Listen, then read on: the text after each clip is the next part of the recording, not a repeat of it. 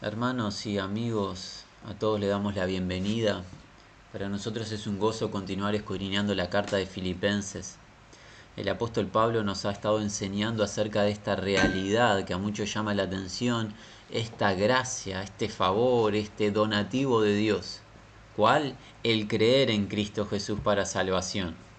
Pero junto con el creer ha donado también el Padre bueno a nuestras vidas el padecer por Cristo recordando que él mismo había dicho, Pablo, que a través de muchas aflicciones ingresaríamos al reino. Por otra sección, Pedro en su carta nos había dicho que el justo con dificultad se salva. Y Cristo Jesús nos enseñó que es bienaventurado el que padece por su nombre en el Sermón de la Montaña junto con otros muchos pasajes que nos hablan de esta realidad del padecimiento de aquellos que han recibido salvación por gracia. Es un favor de Dios, es un donativo de Dios permitirnos ser identificados con los padecimientos del Salvador de nuestras almas. La aflicción, la tribulación está garantizada en el peregrinar este en la tierra del discípulo. Pero Dios, que es bueno, es misericordioso y es sabio, ha establecido un medio en donde peregrinar para su pueblo. Seremos aborrecidos por todos, dijo Jesús a sus seguidores. El mundo en tinieblas rechaza la luz. ¿Qué ha hecho Dios? No nos ha aislado.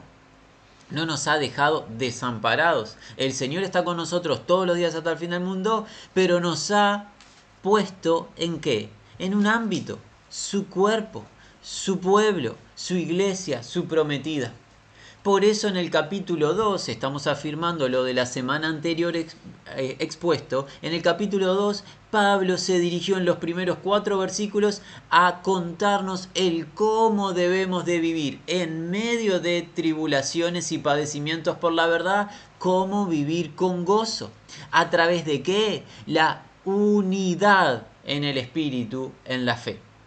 Dado que Dios es uno con el Dios el Padre es uno con el Hijo Jesucristo, con el Espíritu Santo, los creyentes en Jesús, a través del Espíritu, somos uno con Dios una realidad magnífica que enseñan las Sagradas Escrituras. Recordamos, por ejemplo, la carta de Juan, en donde el autor nos cuenta que la comunión de los apóstoles es verdaderamente con el Hijo y con el Padre, y la carta es escrita para que nosotros tengamos comunión con ella.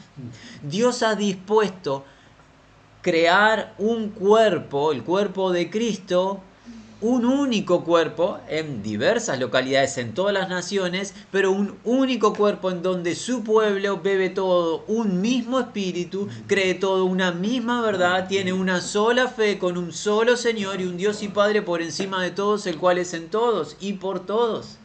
Cristo Jesús oró por la unidad de su pueblo. Cristo Jesús clamó a Dios el Padre en Juan en el capítulo 17 para que sus seguidores sean uno, como el Padre y el Hijo son uno, y no encontramos entre el Padre y el Hijo divisiones. La unidad del pueblo de Dios es fundamental para poder peregrinar con gozo en medio de las aflicciones. Pero si entre nosotros, dice Pablo, nos comemos y nos mordemos, miremos que no nos vayamos a devorar, a destruir porque suficiente nos es la oposición que genera el reino de las tinieblas utilizando a personas, aunque ellas no lo sepan, suficiente nos es esa oposición como para entre hermanos y hermanas nosotros empezar a causar divisiones. ¿Cómo surgen las divisiones? Cuando hay ambiciones personales. Mm. Cuando en la iglesia nos movemos por deseos propios y no siguiendo la voluntad de Dios el Padre a través de su consejo revelado en las Sagradas Escrituras. Cuando andamos en vanidad, en vanagloria, nos exaltamos, nos elevamos sin ningún fundamento. Porque debemos de saber que en lo que concierne al reino, toda dádiva, todo buen don ¿De dónde viene? ¿De la tierra? No, desde arriba, proviene del Padre de las Luces. Y si todo don, todo obsequio descendió del cielo, no hay hombre o mujer que pueda jactarse de mérito en el reino, la gloria o al Padre. Cuando andamos en vanidad es gloria vana o vacía porque no tiene sustento fundamento. La gloria es del que derramó la gracia, el que está en gloria arriba, no de quienes reciben la gracia. Quienes reciben la gracia se gozan celebran al Padre, al dador de buenos dones, pero no se jactan ni le reban la gloria. Cuando usurpamos la gloria de Dios, no va a haber regocijo en el pueblo, va a haber enemistad. Cuando andamos con agendas personales, no va a haber regocijo en el pueblo, va a haber enemistad, pleito y toda obra mala. Y eso no debe de ser así. Es más, en el último versículo expuesto la semana anterior, el apóstol Pablo llegó a decirnos que debíamos que incluso andar en este trecho en la vida, en este peregrinar presente, considerando o estimando a los hermanos como superiores. Los hermanos y las hermanas debo de considerarlos que exceden mi propia vida. En superioridad a mi propia vida. ¿Qué significa? Mi vida queda en un segundo plano, no es que no tiene significancia alguna, pero queda en un segundo plano, ¿para qué? Para considerar la vida de mi hermano y mi hermana en cada localidad donde nos encontremos. ¿Debo de qué? De pensar, considerar e invertir tiempo, esfuerzo, recursos, lo que sea que el Señor me haya dado en mi vida por mi hermano y mi hermana. Aquí es donde alguien dice, entonces queda mi vida desamparada. No, porque en la sabiduría de Dios, cuando alguien ministra en favor del otro para edificar otra vida y está consagrado a bendecir al otro, ¿qué va a hacer el Padre Sabio? Va a utilizar a otros para que bendigan la vida del que está ministrando. El Padre Sabio quiere que estemos pensando más en los otros que en uno mismo. Pensemos, seamos honestos hermanos, en este mundo que vivimos, no todo nos impulsa a pensar en nosotros mismos todo el tiempo todo lo que vemos en la tele, en internet, lo que sea, este peregrinar en la vida, este sistema mundo, guía al hombre a entronarse en un supuesto trono donde todo es por él, para él. En el reino de Dios es todo por Dios, para Dios y todo de Dios viene nosotros debemos de procurar bendecir a los hermanos y a las hermanas y dejar nuestra vida en un segundo plano, ya no vivir pensando en nosotros mismos, porque cuando andamos pensando en nosotros mismos, posiblemente andaremos buscando nuestros propósitos, nuestros objetivos y no permitiendo que el plan de, de Dios se cumpla para nuestra vida. Nos llama el Señor a incluso considerar a los hermanos y a las hermanas superiores a nosotros mismos. Y aquí es donde alguien dice, esto es demasiado alto. Este llamado es un llamado que no podemos cumplir. ¿A quién podremos imitar? ¿Qué ejemplo hemos de seguir para practicar estas indicaciones del libro de Filipenses hacia el final del capítulo 1 y los primeros cuatro versículos del capítulo 2? ¿Cuál es el ejemplo? Es la invitación y la propuesta de hoy. Damos lectura a la palabra de Dios. Libro de Filipenses, capítulo número 2, versículo 5 al 11, versión Reina Valera, leemos. Haya pues en vosotros este sentir que hubo también en Cristo Jesús, el cual, siendo en forma de Dios, no estimó el ser igual a Dios como cosa a que aferrarse, sino que se despojó a sí mismo, tomando forma de siervo, hecho semejante a los hombres y estando en la condición de hombre, se humilló a sí mismo, haciéndose obediente hasta la muerte y muerte de cruz. Por lo cual, Dios también le exaltó hasta lo sumo y le dio un nombre que sobre todo nombre, para que en el nombre de Jesús se doble toda rodilla de los que están en los cielos y en la tierra y debajo de la tierra, y toda lengua confiese que Jesucristo es el Señor, para gloria de Dios Padre. Nuevamente, la indicación del apóstol inspirado por el Espíritu del Dios vivo y verdadero nos llamó a una vida de humildad. Una vida de humildad y ahora la va a definir. Habiendo declarado este llamado a la humildad, a la modestia, habiéndonos incluso indicado considerar a otras personas, hermanos y hermanas superiores a nosotros mismos, habiéndonos guiado al despojo de las agendas personales y al despojo de toda vanidad, ¿qué hace el versículo 5? Nos dice así de manera literal. Esto en imperativo, sentid. Sentid tiene la idea de pensar. Piensen, sientan, mediten esto. ¿En qué? En vosotros lo que también en Cristo Jesús ya sabemos a quién nos va a dirigir y luego nos va a contar qué hizo Cristo para que nosotros imitemos. Pero en el Versículo 5 tenemos la indicación a quién debo de imitar, en quién debo de pensar, ¿qué, en quién debo de recordar su accionar. Cristo Jesús, Jesús de Nazaret, el Dios, el Dios eterno que se encarnó y vino a esta tierra hace dos mil años para efectuar la eterna redención. A Él debo de imitar. No debe de ser mi ejemplo de vida. Si bien en la tierra hay ejemplos que Dios pone para que nosotros miremos, por ejemplo, el autor de este libro es uno de los ejemplos. Pablo es un ejemplo a imitar junto con sus colaboradores. El ejemplo supremo del que hablamos es el Señor de Gloria, Jesús de Nazaret, Jesucristo, el Dios eterno, el Dios que se encarnó. Él, su vida, su conducta, lo que se escribió de él, lo que se registró y quedó como testimonio grabado eterno, debo de meditar, debo de pensar en el llamado a mi vida de humildad. Ahora, ¿Qué debo de contemplar, recordar, pensar acerca de Jesús? La humildad. ¿Cómo se expresa? Versículo 6. Dice literalmente el texto así. Leemos literal, aunque suene tosco, luego vamos a comentar. Dice así literal. 6. Quien en forma siendo, no rapiña, consideró ser igual o iguales con Dios. ¿Qué significa el versículo 6? Nosotros siempre declaramos que cuando procuramos ser literales al texto griego, eh, suena un poco tosco en nuestra lengua, pero es importante. ¿Qué dice el apóstol Pablo? Acerca de Cristo Jesús a quien citó en el versículo 5.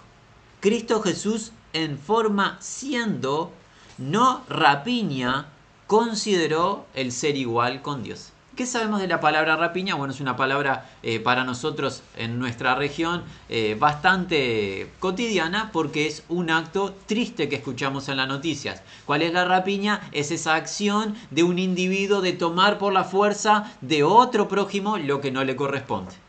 ¿Qué tiene que ver eso con Cristo Jesús? Cristo Jesús, el Dios eterno, Dios el Hijo, lleno de gloria en la eternidad y en la presencia del Padre, no rapiñó esa realidad, no tomó por fuerza su realidad eterna, el ser igual con Dios, el ser uno con el Padre y con el Espíritu. No se aferró y no tomó por la fuerza la realidad eterna. En cambio, ¿qué hizo? Versículo 7. Sino, este sino contrasta.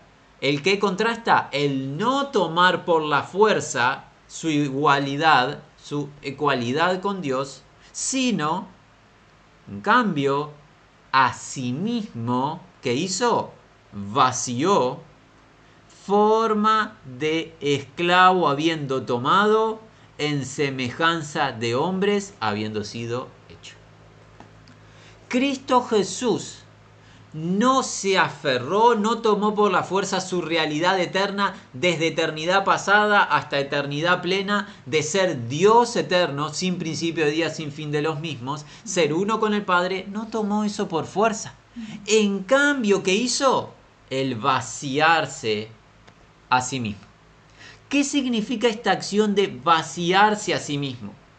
Quien nos puede dar la idea más clara es, creemos nosotros, el profeta Isaías.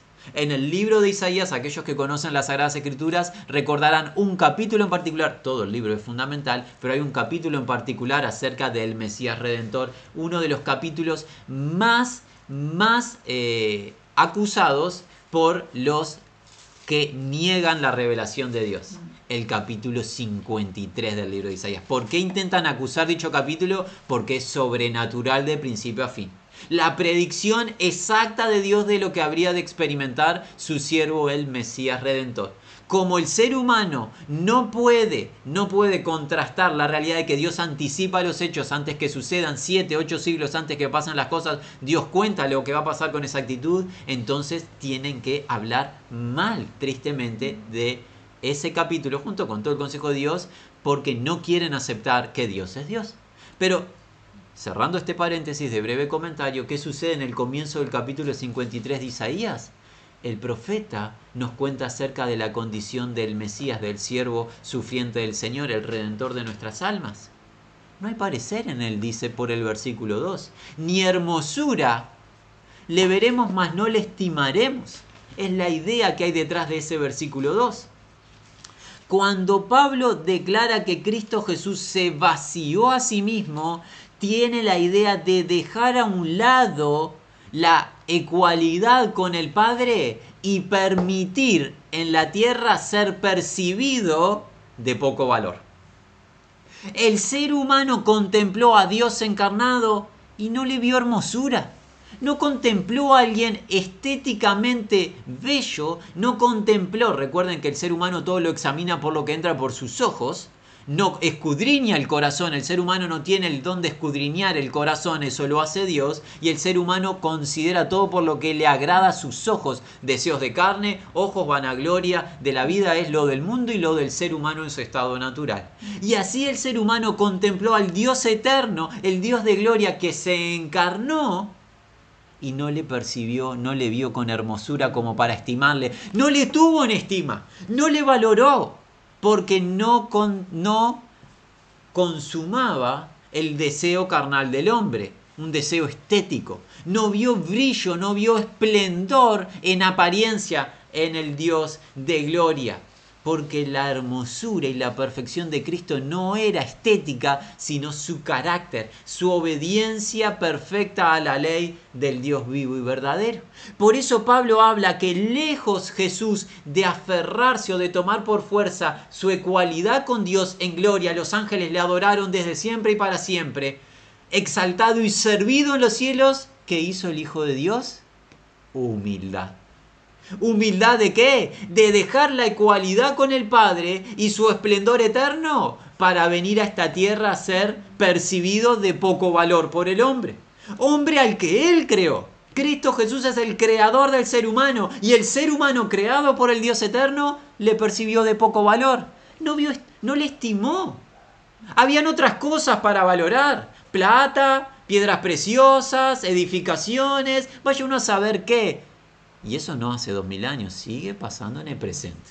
Literal lo que sucede en nuestros días. Hay otras cosas para valorar, hay mucho en esta vida para comprar, vender, entrar, salir, viajar, ser. Y sigue quedando de poco valor el Dios eterno, el creador de nuestras vidas y el redentor de nuestras almas. El humilde, el que define la humildad.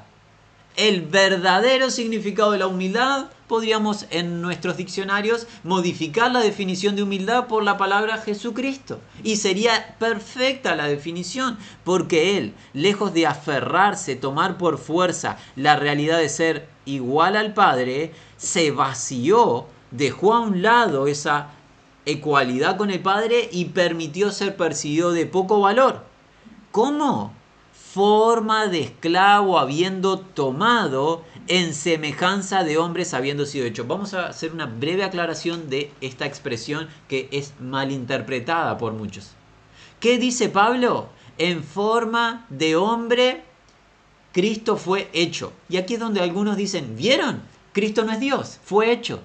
Qué triste es la mala interpretación de algunos que con ligereza se acercan al consejo de Dios. Pablo acaba de hablar de la igualdad del Hijo con el Padre en la eternidad. Entonces, ¿cómo puede hablar de que Cristo Jesús es hecho? No está hablando de la esencia de Cristo Jesús. ¿De qué está hablando que fue hecho? La humanidad de Cristo Jesús. Hace dos mil años, por el poder del Espíritu Santo, ¿qué pasó? Fue concebido en el vientre de una jovencita virgen llamada Miriam, la humanidad del Dios eterno. Lo que fue hecho de Cristo, su humanidad, tiene un principio, la humanidad de Cristo. Fue formado en el vientre de una jovencita hace unos dos mil años. Eso fue hecho de Cristo, su humanidad. Por eso es declarado que fue hecho en semejanza a los hombres, mas no la sustancia o la esencia del Hijo, que era uno con el Padre. Hay personas que quieren menoscabar la realidad de Cristo y toman estos versículos para declarar que Cristo no es Dios pero no leen el texto con precisión. Es un error. Pablo no está declarando que la esencia de Cristo fue creada, lo que está hablando es que la humanidad de Cristo fue creada. Dicho eso, haciendo esa defensa de la divinidad de Cristo, nótese algo. El perfecto Dios que permitió ser percibido de poco valor. ¿Cómo fue percibido de poco valor? Tomando forma de un siervo. Piensen, amados. El Creador permitió ser percibido como una de sus criaturas. No que Él sea una criatura, Él es creador eterno, pero la humanidad de Él sí fue creada y habitó como nosotros, como un hombre al cual se le podía tocar, con el cual se podía dialogar, el cual comió, bebió junto a sus amigos, el cual padeció, incluso el Evangelio Juan registra que lloró por el padecimiento de sus seres amados y entregó obviamente, como vamos a ver, su vida por el rescate de muchos. El ser humano tiene una característica, en tiempos de redes sociales estarán muchos familiarizados, los que manejan las redes sociales estarán familiarizados con una realidad. ¿Cuál es? El ser humano tiene el anhelo de continuamente mostrarse ante el mundo brillante. La foto que debe tomarse es la mejor, en la que aparezca su mejor perfil, su mejor aspecto. Nadie procura mostrarse cuando está debilitado, cuando está enfermo, cuando está padeciendo, cuando está que recién ha levantado de eh, la cama, de luego del descanso, despeinado. No, se muestra siempre el ser humano cuando está esbelto, cuando está brillante, cuando irradia su semblante, muestra su mejor comida, cuando sale en vacaciones, cuando disfruta. Ese es el ser humano queriendo elevarse.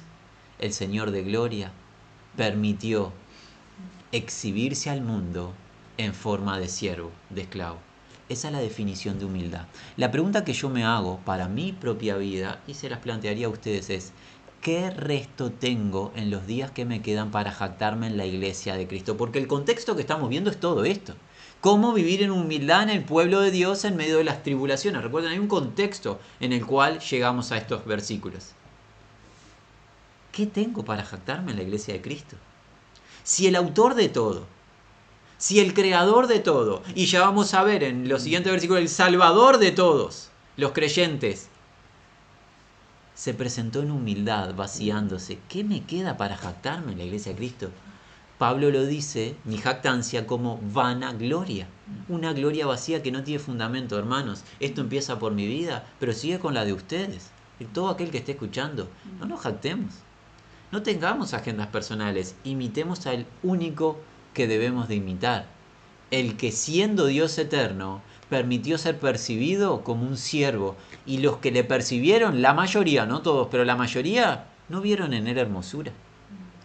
No contemplaron un ser brillante en su apariencia para desearle, porque el hombre mira el exterior el hombre mira al exterior. Bueno, versículo 7.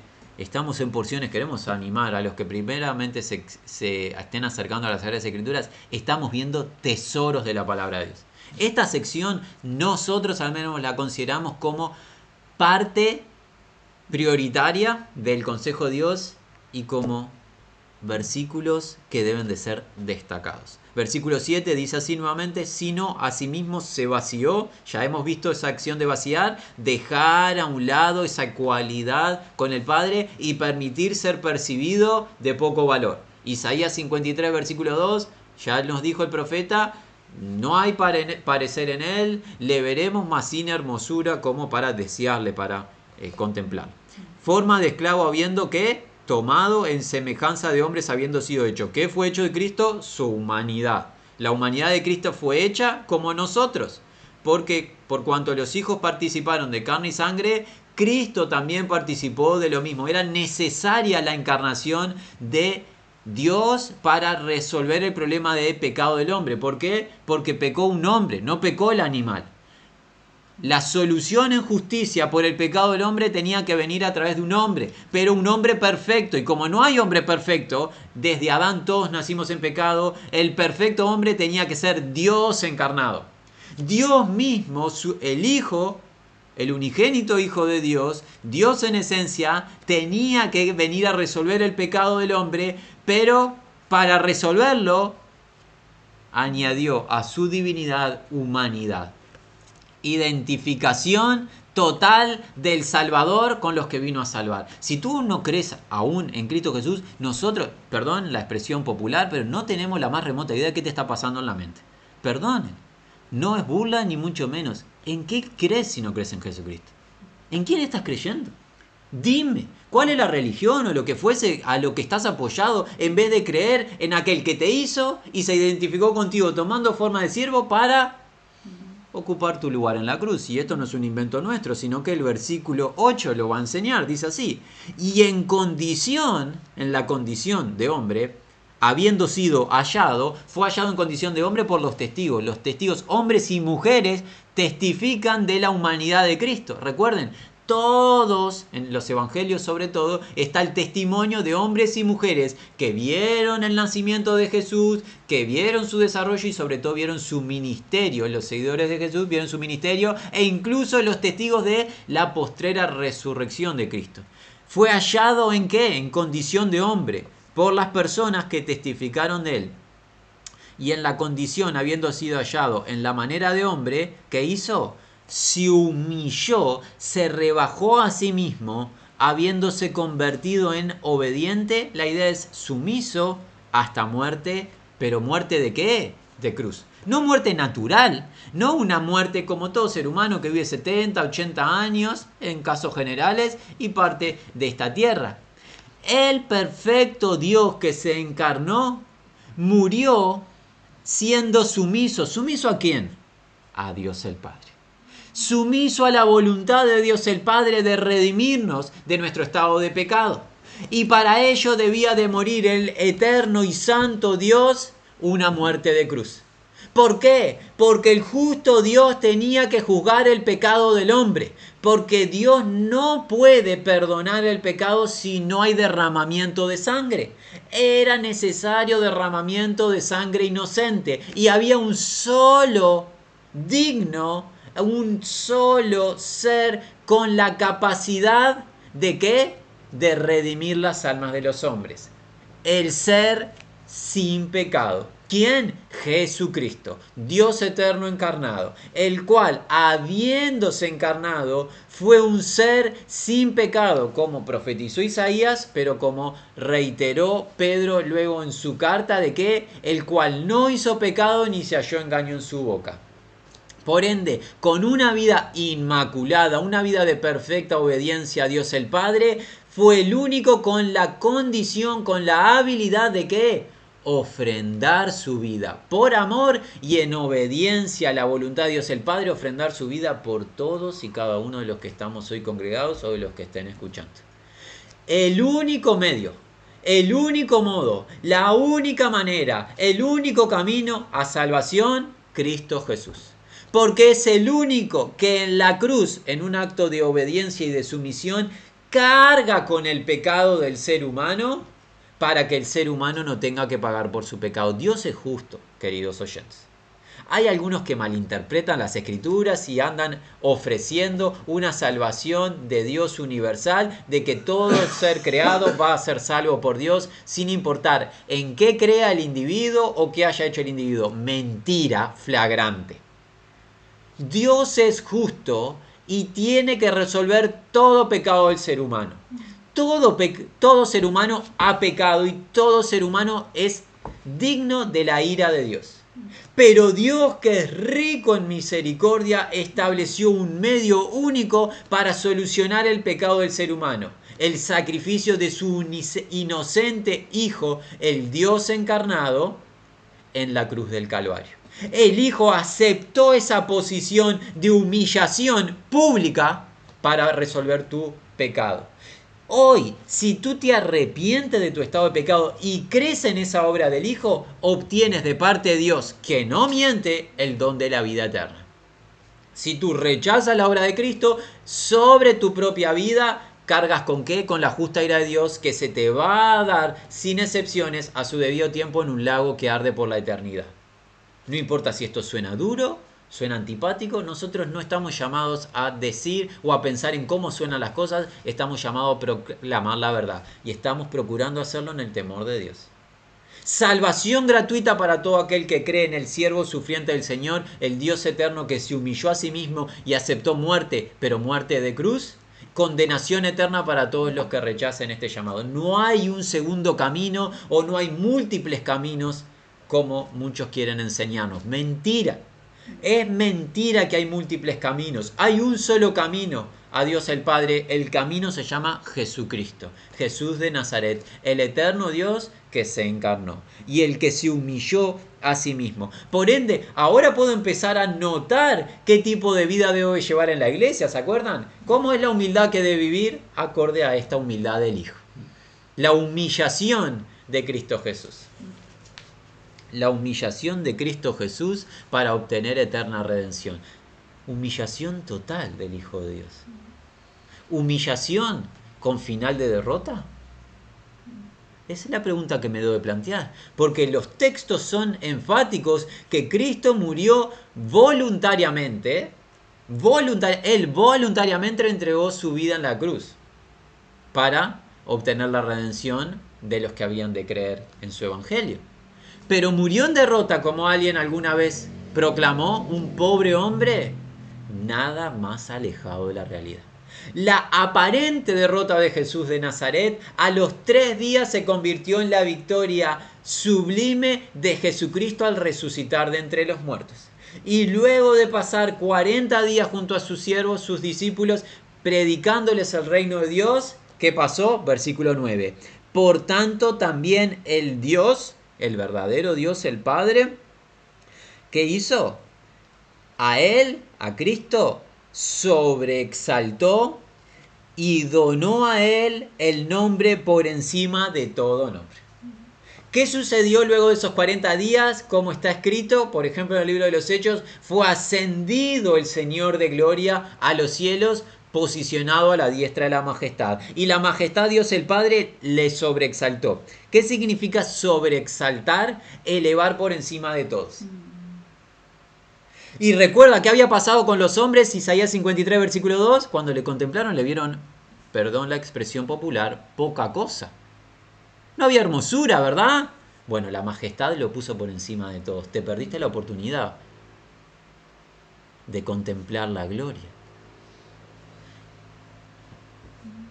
Dios le posicionó por encima de todos al siervo sufriente al que se humilló, al que se despojó. Por encima de todo, no estamos hablando solo de seres humanos, claro que por encima de todo ser humano, pero ni siquiera hay discusión en eso. Por encima de toda criatura angelical, entiéndase los ángeles que fueron nombrados como ese gran príncipe Miguel, como el mensajero Gabriel, y obviamente toda la legión de criaturas angelicales caídas, sean querubines, sean serafines, no importa que exista, está todo por debajo de quién? Del Señor de Gloria.